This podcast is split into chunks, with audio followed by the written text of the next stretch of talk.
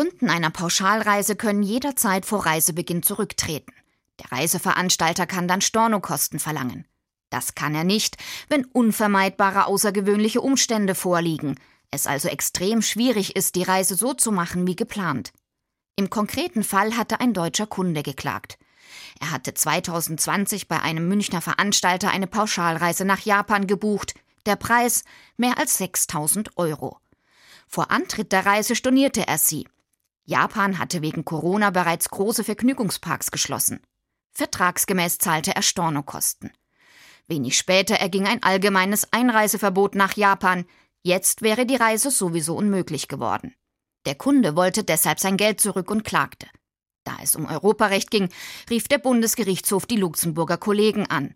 Diese haben jetzt entschieden, wenn man den Reiserücktritt erklärt, müssen die außergewöhnlichen Reisehindernisse schon vorliegen.